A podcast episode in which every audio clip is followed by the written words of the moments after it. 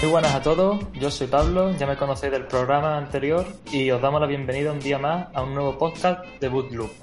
Después de haber estado escuchando vuestras opiniones, hemos intentado realizar mejoras en el audio y en la organización. Así que, sin demorarnos más, comenzamos. Bienvenidos a Bootloop, la tecnología bien cuidada. Quédate a escuchar con nosotros lo que otros no te cuentan.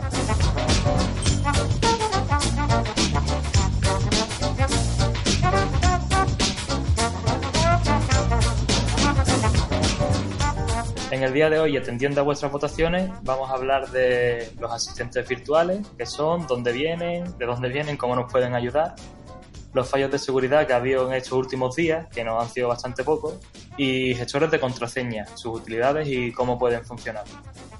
Hoy están con nosotros Javi. Hola, muy buenas. Encantado de teneros aquí de nuevo y ya me conocéis del episodio anterior. Jordi. Buenas a todos y otro que repite. Juanpa. Muy buenas a todos, otro que repite también por aquí, ya me conocéis del podcast anterior y nada, aquí estamos. Y tenemos con nosotros también a un nuevo compañero, Manu Prada. Buenas, eh, me presento, yo soy Manu de Prada y estudio ahora mismo matemáticas e ingeniería informática en Santiago de Compostela. Y bueno, igual que todos, eh, nos gusta toda esta tecnología y yo especialmente analizo el lado técnico de las cosas y me gusta desplegarme con ese mundo del desarrollador que siempre está por detrás de las noticias que, solemos analizar. Poca cosa, chaval. Bueno, pues bienvenido a la comunidad, Manu, y comenzamos.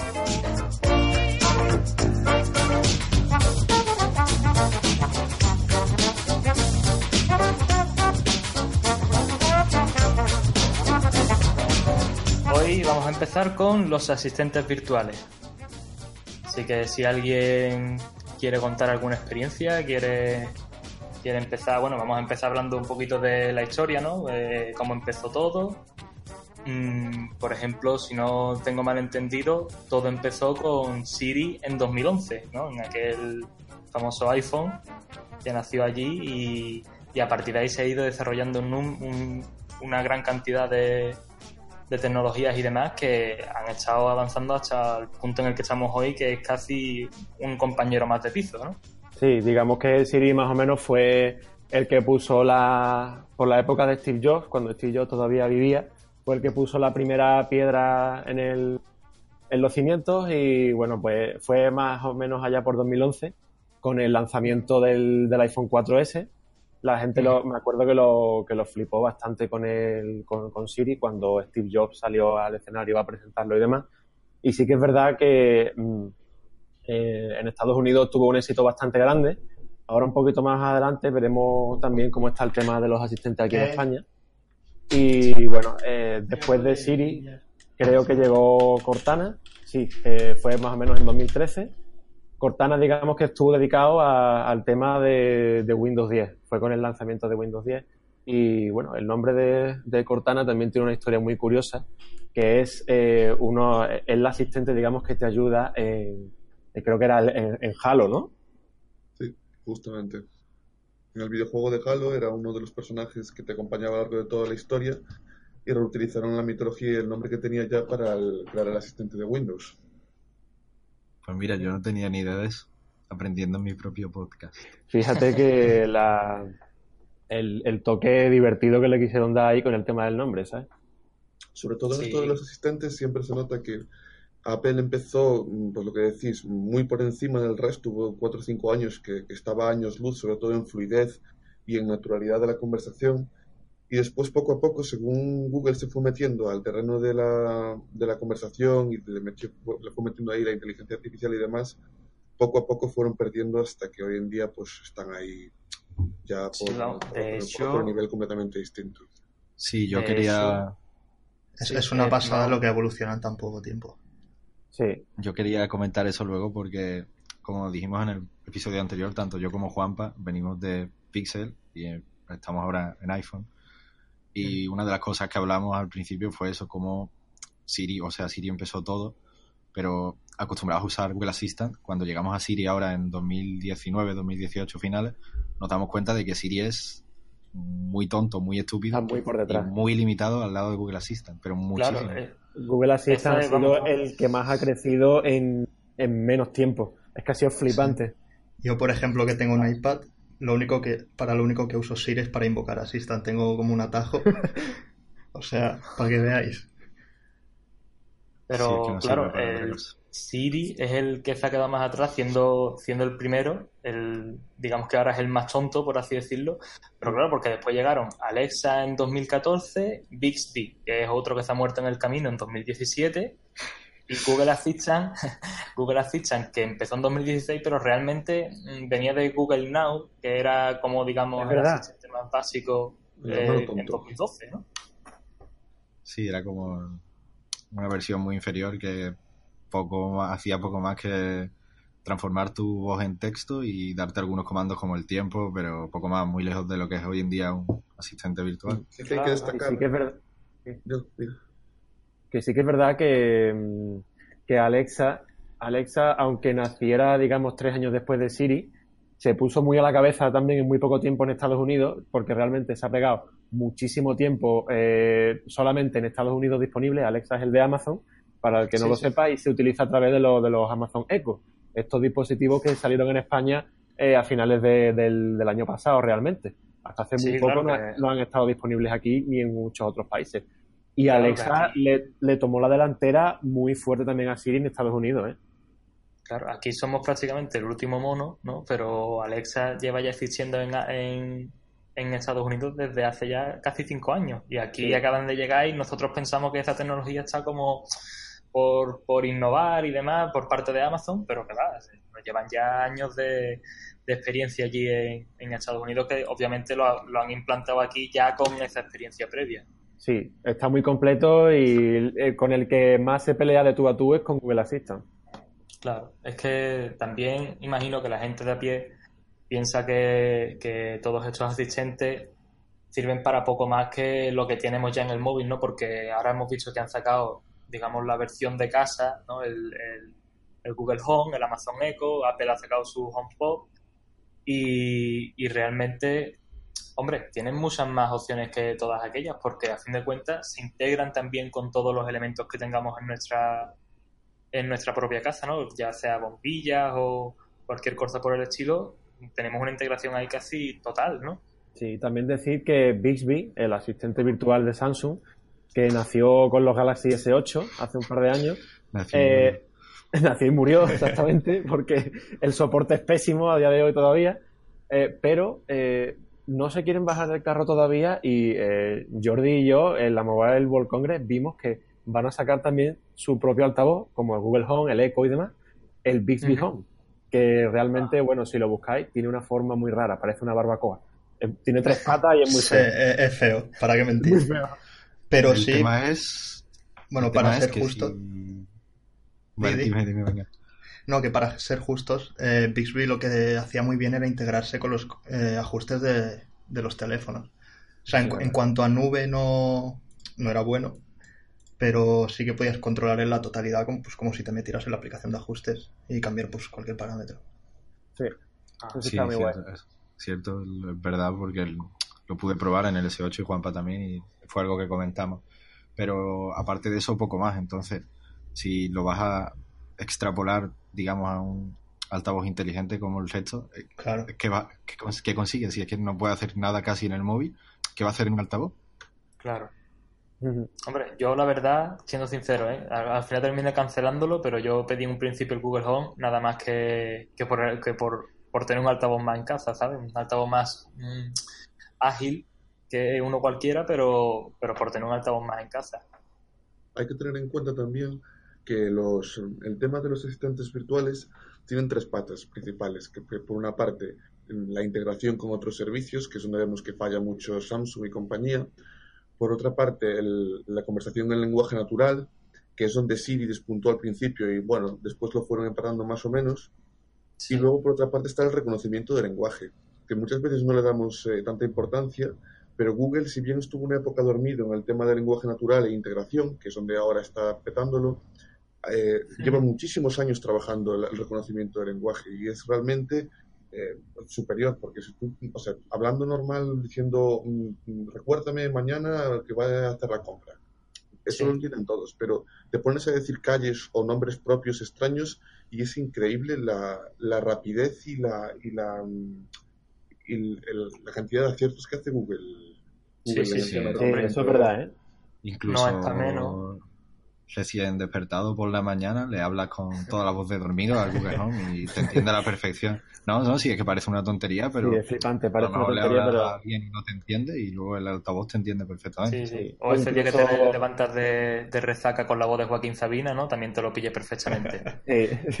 También para nosotros, por ejemplo, los andaluces, que no es que hablemos mal, pero casi, casi que tenemos nuestro propio dialecto, ¿no? Y muchas veces con nuestro acento, pues al principio muchos asistentes de voz no nos entendían. Si tú hablabas con, él, con una tonalidad muy andaluza, no sabía ni lo que estabas diciendo. Y ahora sí, ahora da igual que le hables lo más vasto que le puedas hablar, que te entiende perfectamente. Y eso es flipante. Hombre, no, eh, no está menos después de la pecha de año que lleva Android eh, y la pecha de año que lleva Google con su con sus micrófonos abiertos en nuestros miles y millones de teléfonos Android, escuchando todas nuestras palabras, ¿no? O sea que han recogido muchos datos. Ahí entran las redes neuronales ahí a aprender de, toda la voz de todos los micrófonos que llevan recogido estos años. Llevan años recogiendo muchísimos datos por el micro, eso sí. Y bueno, luego en tema de integración, pues eh, Google ahora dio el salto a que aplicaciones de terceros pudieran integrarse con el, con el asistente, entonces pues aplicaciones de domótica y todas estas dieron el salto eh, Apple, como decimos, se, quedó atrás. Y Alexa, al parecer, sí que también sacó un SDK para que pudieran integrarse con su, con su asistente. Que es bastante mejor que el de Google, a mi parecer, mucho más completo y avanzado de momento. Sí, en integración con otros dispositivos, con servicios y con aparatos de domótica, rollo luces, electrodomésticos y demás, Amazon está muy por delante. De hecho, aquí Google tiene sus servicios y, y, claro, la integración que trae ya con sus servicios ya es mucho. Sí, pero lo que tú dices con sus servicios, pero hablando de terceros, como estabas hablando, aquí Alexa, o sea, Google no tiene casi nada todavía y Alexa ha llegado ya a finales de año, como se ha dicho antes, y ya ha llegado con integración de Telepizza, Burger King y cosas así que Google ni lo huele todavía. También es que todo eso lo tenía ya antes de hace, años en América. Lo han portado, nada más que han tenido que portarlo. Sí, pero ha llegado ya y lo tiene hecho, cosa que Google todavía no tiene ni planteado. Para acabar, podríamos comentar el tema este de que, quieren hacer que pueda reservar por ti por teléfono. El, es que eso, ya es llevarlo al siguiente nivel. De, reveló Google, creo que fue en, el, en, el, en la conferencia esta IO de este año, que querían que el siguiente paso del asistente de, Google fuera que pudiera decirle, resérvame tal día en un restaurante y él autónomamente llamara, estableciera una, una conversación con el que la atendiera al restaurante y te reservara la cita. En Estados Unidos ya lo hacen. Se está abierto a varias ciudades. Sí, en, los Pixel, en los Pixel 3 ya lo hacen en Estados Unidos. Y tanto para reservar... Hay que avisar, no hay que avisar, esto está bien. Sí, bueno, ya... Sí, avisa, al principio. Sí, ya avisa. Al principio de la llamada avisa. Y tanto eso, lo que decía Jordi, tanto como para recibir como el screen call, que es cuando tú recibes la llamada, también te la transcriben, asistan y tal. Ya también está, está funcionando ya en Estados Unidos. Sí, yo eso lo veo bastante una de las cosas más innovadoras que han podido conseguir hacer, ¿eh? que tú le digas al asistente que te pida una cita y que él sea el que llame por teléfono a ese sitio y que se comunique con una persona real, ¿sabes? La gente tenía además hace los ruidos, ¿sabes? Como hmm", y cosas así. sí, es flipante. Y se hay queda un pensando. hay un vídeo en, YouTube que, que se ve, que como hicieron la demo, y es que simula el comportamiento de una persona al 100%. ¿eh? Lo que sí que es verdad que la gente tenía miedo por ese tema de, uff, es una, es un androide realmente, es un robot lo que me está hablando. Pero claro, al final le pusieron que se identificara como que es Google Assistant. Al principio de la llamada dice, oye, que soy Google Assistant, que no soy una persona. Claro, y a fin de cuentas, vosotros, por ejemplo, en este mundo ya que tenemos todos nuestro padrito en casa, que nos lo hace todo, que nos escucha todo, los que lo tenéis, os sentís, eh, no sé, con privacidad, eh, sabiendo que en cualquier momento decís Alexa, no sé qué, y os están escuchando ya. Claro, es la mayor desventaja que tienen. Si hemos nombrado desventajas como que te facilitan la vida, los ajustes del teléfono, que si el tiempo tal igual, te facilitan muchas cosas todo, incluso a gente con problemas de visión y tal, le puede venir muy bien porque pueden ir a interactuar con el móvil sin ver la pantalla, por ejemplo.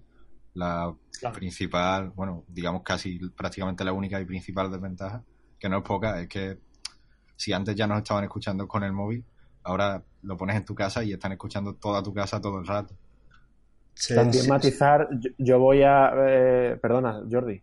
Eh, yo también voy a matizar una cosa, voy a romper una lanza también en favor del tema de la, del tema de cómo está planteada la privacidad en este tema, y es que, eh, a ver, sí que es verdad que no hay una persona detrás, un, empleado de Google escuchándote lo que estás diciendo, por lo tanto, a mí, por, a mí en, ese, en ese caso no me preocupa tanto, pero sí que es verdad que te puede preocupar porque eh, cuando tú estás hablando al asistente, todos esos audios los estás recogiendo y se están guardando en tu cuenta de Google. Si en algún momento, algún día eres descuidado y te hackean la cuenta de Google o te dejan la cuenta abierta, la contraseña tal y cual, entonces sí alguien puede ver y entrar en tus ajustes de tu cuenta y ver todo lo que ha grabado, eso sí. No, y aparte que como, tal y como está el Big Data, todo, todo, todo, todo, seguro que eso va almacenado a algún servidor para hacer tratado en su posterioridad y probablemente ser vendido a alguna empresa, ¿sabes? Como la cámara que sacó Facebook en su momento. eso sí se analiza. No, pero no os preocupéis que cuando no esté encendida no va a grabar. Ya, ya, no va a grabar. no, un carajo no va a grabar. Ya se preocupará pero... de enseñarte la publicidad de que sí te lo graba, compadre. Se recoge todo y se graba y se vende, obviamente, pero que no es un una persona en concreto que esté escuchando Exacto. Yo lo que me venía a referir es a eso, que no es una persona no es una persona física que esté sentada en su ordenador escuchándote, pero que es un algoritmo automatizado que lo hace, sí. yo, por ejemplo, mientras, yo, por ejemplo, mientras sea así, siempre he pensado que encantado de darles todos los datos que quieran mientras me faciliten. Sí, bueno, yo pienso igual. ¿Qué ibas a comentar? Que te cortaba antes sin querer, perdón. No, no pasa nada, que siempre es lo que habéis dicho algo hay que sacrificar si queremos comodidad. Y en este caso es eso. Y como dice Javi, si a mí me facilita las cosas, pues, pues no hay problema. Y yo creo que ahí el límite tiene que estar en la legislación y no en el papel del usuario.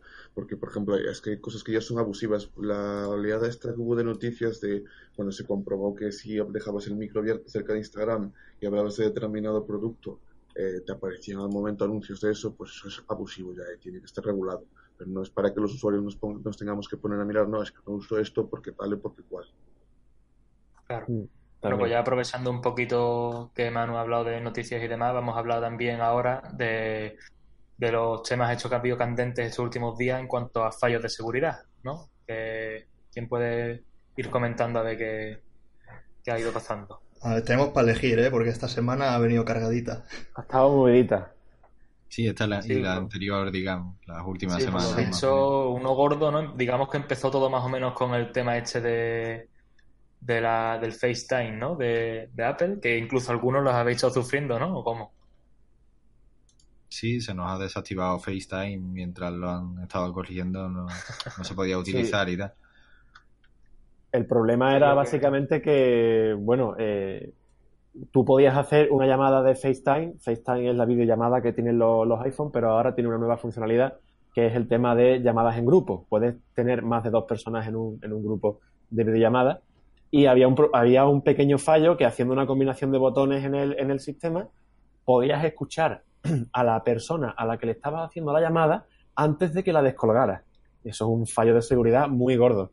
¿Qué han hecho? Pues lo, lo desactivaron, eso pasó el mes pasado, y lo desactivaron durante dos semanas mientras arreglaban el fallo. Y es un fallo de privacidad muy gordo. Tanto audio como vídeo, me parece. ¿eh? Es que, sí, era tanto audio como vídeo, sí.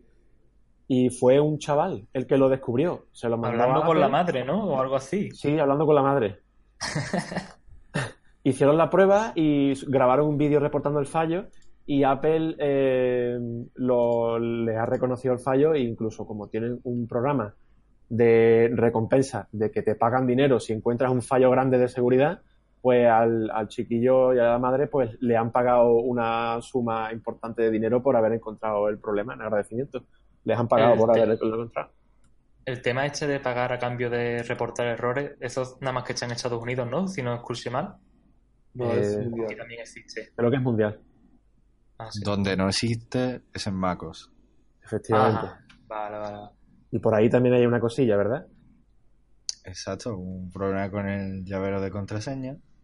Y pues eso, hablando de del programa de recompensa, pues no, no sé en qué consiste tan a fondo yo. Quizás Jordi puede explicarlo mejor el problema que hubo con el llavero, pero el tema era ese, que no le querían pagar y entonces el chaval que lo descubrió pues se negaba a compartir la información, aunque al final acabó cediendo, porque se sentía mal porque había gente vulnerable y tal. Pero el problema en concreto, Jordi. Eh, es que de esta noticia no estoy muy puesto, la verdad. El tema fue que. Me ha fallado. Me ha fallado. Manu tiene luz, Manu tiene luz. Venga, Pero Manu. bueno. Sí, sí, a tope aquí. Nada, eh, MacOS tiene un componente principal que es donde almacena todas las llaves de pues, bases de datos internas del sistema, tus contraseñas para entrar en la cuenta y las que almacenes tú en el navegador y demás. Y claro, como, como alguien logra entrar a ese gestor de contraseñas, como le llaman, llavero de contraseñas, pues claro, la, la liaste. Y al parecer el, el, el tipo este encontró una vulnerabilidad que permitía acceder a todos los datos del llavero de contraseñas eh, no- y no, se sabe de hecho cuál era el, el fallo, solo se sabe que era, que era explotable y que se podría, y que, que vamos, que, que- es bastante fácil de explotar. El, el, el chico subió un vídeo demostrando cómo se hacía y advirtió de que ya había gente haciéndolo más allá de él y eso no le dijo a Apple nada del tema porque estaba cabreado porque no tuvieran un programa de, de, bueno, de recompensa por, por, por, por igual que tienen iOS o las demás compañías, también Linux hay uno, incluso pagado por la Linux Foundation, Android, en todo. Y, y no lo dijo hasta que, bueno, llegó un día que ya cedió y les dio, y les dio los datos para que solucionaran el bug porque era bastante grave. Me parece muy mal que no le vayan a pagar absolutamente nada por un fallo que, si cabe, es todavía más grave que el de FaceTime. No tiene mucho sentido que el programa de recompensa exista solamente en iOS y no esté en macOS, cuando el fallo ha sido muchísimo más gordo y puede comprometerte muchísimo más. No es lo mismo que te escuchen a lo mejor un rato a que te pillen todas las contraseñas de todas tus cuentas. Apple Pues también sí. es muy mano de hierro y cuando dice que una cosa no la hace, no va a decir, bueno, venga, nunca, para nada, para ningún tema, va a decir, bueno, venga, ahora esto, esto sí.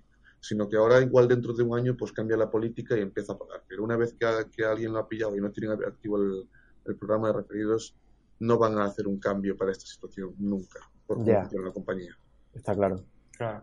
Y el chaval de ahí yo creo que también se dio cuenta de eso. No, también ha habido más, ¿no? Algunos relacionados con, con Intel, ¿no? Sí, ha habido también, esta semana ya decimos, hasta movidita y ha habido también un fallo muy grave en, en la arquitectura de los, de los procesadores de Intel. No sé si también AMD, porque realmente no, no estoy, está libre. Pero me parece que, que fue Jordi el que nos lo comentó, ¿no? El tema de los procesadores de Intel. Sí, porque además Intel viene de una racha ya con Meltdown, Spectre y todo esto. Pero sí que, bueno, a fecha de, de grabación de este podcast no hay mucha información, la verdad. Intel sí que sabemos que ha pringado por todos lados, hasta la última generación de procesadores afectada. Joder. Y a AMD lo que yo he visto es que solo se ha testeado un procesador y de una arquitectura muy vieja. Entonces Claro, es, un poco incógnita. completo y no, no daba ninguno positivo en ninguno. Vale. Y luego ARM sí que sé que, que parece que está libre también. Así que Bueno, y, y Chrome, ¿no? Hace un, pa- un par de días antes de la grabación de, de este programa, eh, nos saltó la noticia con también un fallo de Chrome 8, ¿no? sí, otro también. Eh, ese tampoco sé muy bien qué- de qué trataba, pero ya Google dijo que actualizásemos inmediatamente porque además sabían que el bug, el fallo había sido explotado. O sea, Ah. el, el que no haya actualizado, que lo haga ya. Madre Sí, sí, mía. pues- Vamos, que no han Vamos detallado mucho el problema. Sí, No, pero vamos a tener cuidado, no vaya a ser que, que mañana estén lanzando este capítulo antes de que nosotros lo lancemos, ¿no? Que no lo hayan sacado de algún lado. ¿ok? Vamos, Google que- que también está en racha, porque el tema de Android TV, que no sé si fue más culpa de Google o de la tele- marca de televisión esta en concreto, Bu se llamaba creo, ¿no? Yo creo que fue más culpa de la marca. Sí, bueno, es, extraño porque solo, solo pasaban unos con ella. modelos en concreto. Pero claro, luego ha salido un comunicado de esta marca echando la culpa, bueno, diciendo que Google decía que el problema era de la aplicación de Google Home. Pero claro, es extraño Sí. porque es, en unos modelos sí, en otros no. Dentro del mismo Se modelo. estado pasando la pelota, ¿eh? Sí, Yo creo que más que nada Bu ha querido escurrir el bulto para echarle las culpas a- al papi, digamos, y que ellos fueran los que los que dieran la cara, pero la culpa yo creo que aquí la tiene Bu por el, por el tema que decís de que solamente estaban algunos modelos afectados. Y realmente, bueno, eh, Bu es una marca que es más conocida en el, en el mundo de los decodificadores. Decodificadores eh, piratas para ver las cadenas de Movistar Plus y todo esto. No voy a hablar de este tema porque no es, no es muy legal que digamos, pero eh, se conoce más en ese mundillo. Lo que sí que es verdad que tienen televisores en otros países con Android TV y es que el problema era bastante gordo porque, si mal no recuerdo, hubo gente que fue capaz de ver desde Google Fotos fotos de, de, de todas las cuentas que tenían vinculadas los usuarios de otras televisiones en el mundo de esa marca, de ese modelo en concreto de la, de la televisión. No, no, pero fotos no, no, se vieron al final. Veías la lista de usuarios. Ah, o sea, de, todo el mundo. Pero se ve que le dabas a enseñar las fotos y crasheaba o algo. No funcionaba. ¿La marca que no se entendió en el audio? VU. VU. VU. Ah, no lo conocí. Eso, todo esto a raíz del tema de la función de Chromecast de poner de salvapantalla fotos, ¿no? De la cuenta de Google Fotos. Sí, exacto entrabas al salvapantallas y podías ver un listado de, todas las cuentas de todas las personas del mundo que tenían ese modelo de tele. y ahora sí es un fallo de privacidad bastante gordo porque podías ver todo y fotos de perfil de la gente. Sí, no, yo creo que Chromecast es algo que se ha vendido en España muchísimo. Lo tiene mucha gente que, que igual no está tan metido en el tema de tecnología y aún así lo tienen porque se ha corrido la voz de Chromecast y tal. Y yo creo que no les va a hacer gracia la posibilidad de que sus fotos hayan podido acabar en manos de cualquier persona en el mundo. También otra cosa como apunte, eh, el Chromecast hace un par de meses lo hackearon. Google no se lo esperaba, lo hackearon los Chromecast y muchos Chromecast alrededor del mundo que estaban encendidos les pusieron una foto de, que se suscribieran a PewDiePie. O sea, los, hackearon para eso. que por cierto, ¿ya lo han superado no? ¿Han superado ya a PewDiePie? Me parece que, queda poco. Pues chequeando. Hace poco eh, lo, superaron durante una hora y media o algo así. Ya el canal este que había indio de. Y series. De Bollywood, exacto. Pues ya lo, superó durante una hora y media o algo así. Hay una batalla ahí por el puesto número uno en YouTube, que madre mía. No, no, no, no eso ya es otra otra pelea. Dentro de poco ya estaremos nosotros ahí también luchando con estos dos. Ojalá. Con nuestro canal de YouTube. Sigue, sigue ganando PewDiePie para los interesados. Pero es tan rápido el T-Series este, o sea, yo no entiendo nada. Hay muchos indios en el mundo, tío. Claro, ¿a nosotros nos van ganando no? Que eso es lo que nos importa. Están cerca. Ganaba de, PewDiePie ganaba de 2000 o así hace unas semanas, ¿eh? Y ahora... Yo creo que los indios van a superar a los chinos en población, ¿eh? Si no lo han hecho ya, vaya. En, en XDA Developers ya los han superado. O sea que ahí ya tienen... medio mundo lo tienen ya conseguido en el mundo de la cuchorrón. Madre mía, tío. Bueno, y ya por último, para ir cerrando en el tema, vamos a tratar los gestores de contraseña, que ha sido otro de los temas que más habéis votado en las encuestas que, ponemos tanto por Twitter como por, por nuestro canal de Telegram, que si no nos seguís, pues no sé qué estáis haciendo, que no nos estáis dando a seguir ahora mismo. Sí, vamos a ver. Pensé en comentar eso porque quizás nos lees más, nos lees más por Twitter o a la difusión que hemos hecho por Instagram y tal, pero tenemos el canal de Telegram que quizás es el más completo, el que siempre tiene más información y más actualizado y tal, o sea que... Sí, se trata realmente de, de llevarlo los dos, tratamos siempre de llevarlo los dos a la par, pero sí que es verdad que como en, Telegram se puede escribir mucho más texto, Twitter nos, nos lo limita, pues a lo mejor podemos poner más información por el canal de Telegram, aunque también ahora tenemos el canal de YouTube donde estamos subiendo los podcasts también aparte de, aquí en, en ebooks, iBooks, no sé cómo se dice, no sé cómo lo, se pronuncia, pero bueno. Y que, también el canal de iBooks también os podéis suscribir, que este es el importante, que es el que os va a avisar de cuando hay un podcast subido.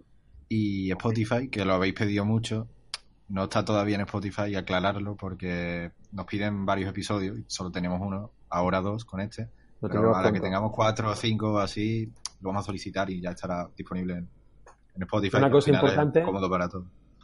Sí, y también una cosa importante es que si tenéis aplicaciones, rollo Pocket Casts, em, el Apple Podcast y demás, eh, dentro de dentro de iBooks, incluso también dentro de bootloop.es de nuestra página, siempre proporcionamos un XML que le podéis dar y es el canal RSS.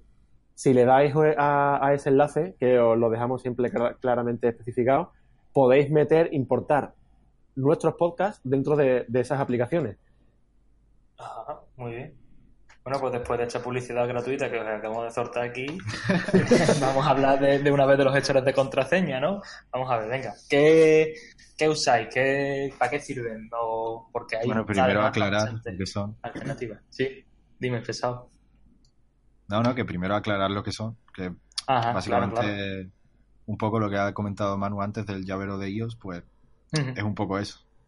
Sí, porque además Google tiene el suyo, ¿no? También para la, el gestor este de contraseñas que tiene de Chrome, pero te las puede asociar a tu propia cuenta de Google. Y después existen ya, digamos, programas específicos para eso, para gestor de contraseñas, como el One Password, ¿no? LastPass, hay algunos incluso que son offline. enviar Dashlane, hay varios, sí. Eh, en el tema de software libre está Bitwarden, que ahora comentaremos también las diferencias que tiene respecto a los otros. De Bastante bueno, de hecho.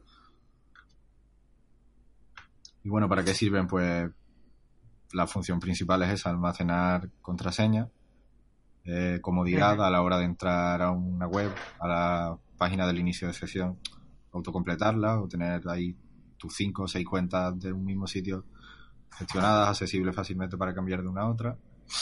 Eh, pueden almacenar certificados digitales, fotos de tu DNI, al final es un gestor de información sobre todo el generador de contraseñas aleatorias, porque creo que todos lo hemos hecho alguna vez que tenemos la, misma contraseña para 80 sitios diferentes. Sí, sí, ahora hablaremos de eso, un poquito de evitar eso también. Sí. Y también es verdad que se integran muy bien dentro de los sistemas operativos de los móviles, ¿no? De Android y de iOS, ¿no? Sí, la verdad la, la, comodidad es otro plus porque te eso tú solo tienes que aprenderte tu contraseña maestra y luego ya al solito te, yo personalmente, Yo personalmente uso LastPass, pero eh, lo usaba como simple buzón, es decir, yo guardo aquí todo y cuando quiera saber algo, pues simplemente entro en LastPass, miro lo que tengo y pan, y lo pongo. Pero eh, formateé ayer mismo mi teléfono y la verdad es que estaba con una pereza tan increíble. Digo, si ahora poner aquí todos mis, todos mis credenciales para volver a loguearme en todas las aplicaciones que tengo y demás. Digo, bueno, voy a probar la, el autorrelleno este que tiene autofill de, de las PAS y a ver qué tal va. Y, tío, la verdad es que bastante, bastante bien, ¿eh? Porque además es casi instantáneo, porque no sé cómo, además no sé qué era para reconocerte, porque yo lo que hacía normalmente era poner la URL de la página web, pero abría la aplicación, iba poniendo, es decir, le daba el campo de la contraseña y ya me decía loguear, eh, rellenar con las PAS. Ponía mi, mi huella, que es el, que la tengo registrada en la aplicación y ya directamente me ponía ahí los datos. O sea que sin problema alguno, súper sencillo. Una animación un poco brusca quizás en Android, que he visto que en iOS es algo más, más bonita, al menos la de One Password, pero, pero bastante funcional. ¿eh? Sí, también depende de la aplicación. Hay más enfocadas al diseño, otras más a seguridad y tal. Pero en comodidad, pues cualquiera. La verdad es que es, es una pasada, tanto Android, iOS, Windows, el navegador. Sí.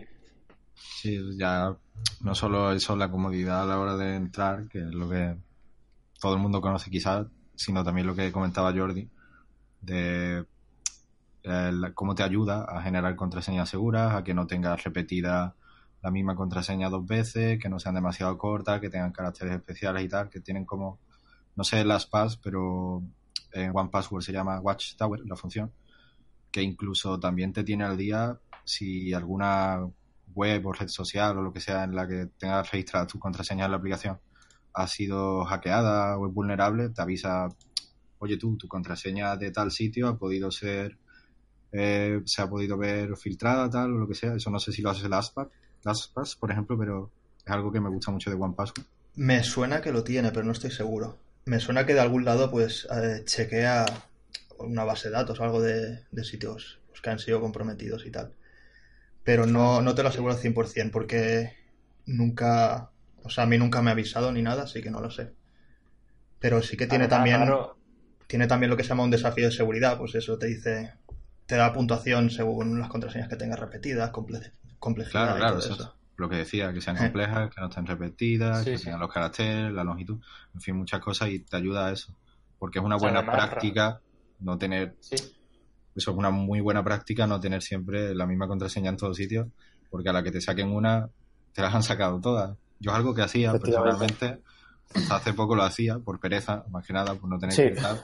pero a la que empecé a usar un gestor, con lo cómodo que es, ya tengo contraseñas de 30 caracteres de todo tipo, en todo sitio. Sí, hasta hace nada, digo. Hasta hace nada sí que es verdad que tenía la misma en todo sitio y además no era casi nada segura y si me la sacaban de un lado, tenían toda mi vida. Sí, no, es, muy, importante. La de, 5 unos, ¿no? Todos seguidos. admin, admin, admin. un par de veces. Admin, admin, exacto, esa, esa. 1, 2, 3, 4. Bueno, pues también, como ha dicho Javi, eh, es muy importante que utilicéis contraseñas diferentes para todos los servicios y aplicaciones que, que tengáis, por el tema de que muchísimas veces, de hecho el mes pasado, se filtró, hubo una filtración muy grande de una base de datos de millones de contraseñas extraídas de un montón de sitios diferentes. Y es que ahora el tema del hackeo para, para extraer contraseñas y comprobar si los correos y las contraseñas coinciden está muy de moda. Y es que eh, muchas veces nos registramos en foros, en páginas a lo mejor que no tienen mucha importancia y que son el objetivo perfecto de los hackers. Hackear las bases de datos, sacan las contraseñas y, los correos electrónicos y después estos mismos comprueban, como muchísima gente utiliza las mismas contraseñas en los mismos sitios, en Netflix, Spotify y demás, que son PayPal y todo esto, que son servicios mucho más importantes, comprueban si la contraseña coincide y al ser la misma muchas veces les roban las cuentas.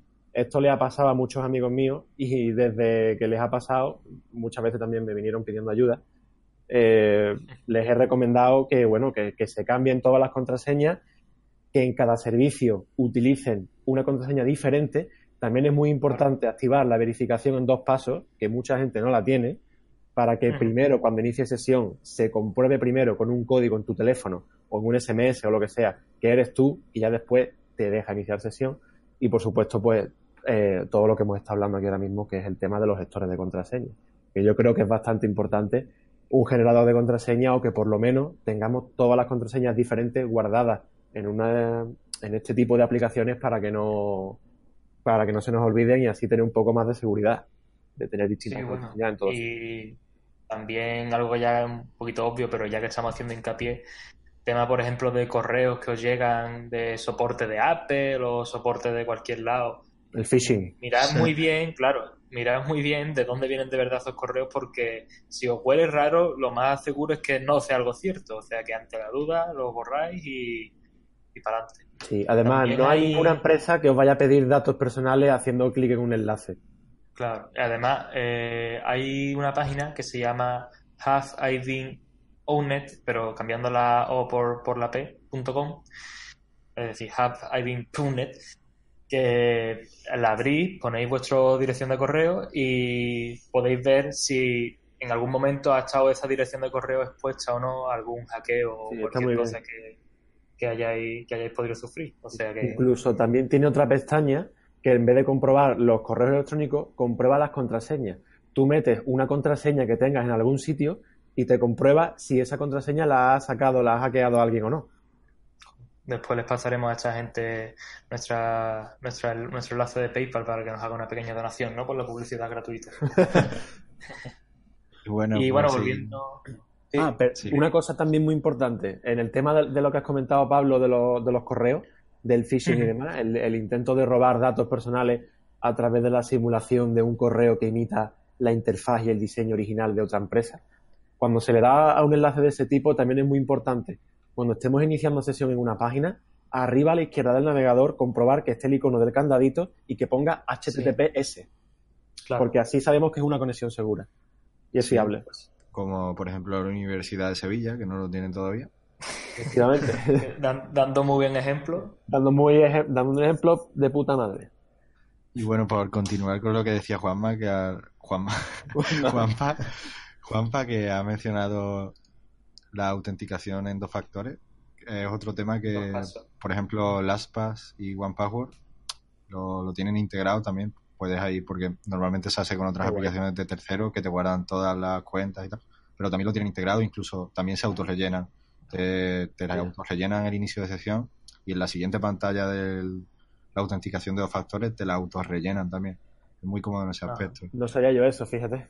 Y lo dicho también que puestos a, elegir, ya que elegimos usar un gestor, si, lo, si decidimos usarlo, no usar cualquiera, informarnos si es seguro, si está cifrado y tal, porque al final estás metiendo ahí todos tus datos. Es como estás regalando todas tus contraseñas.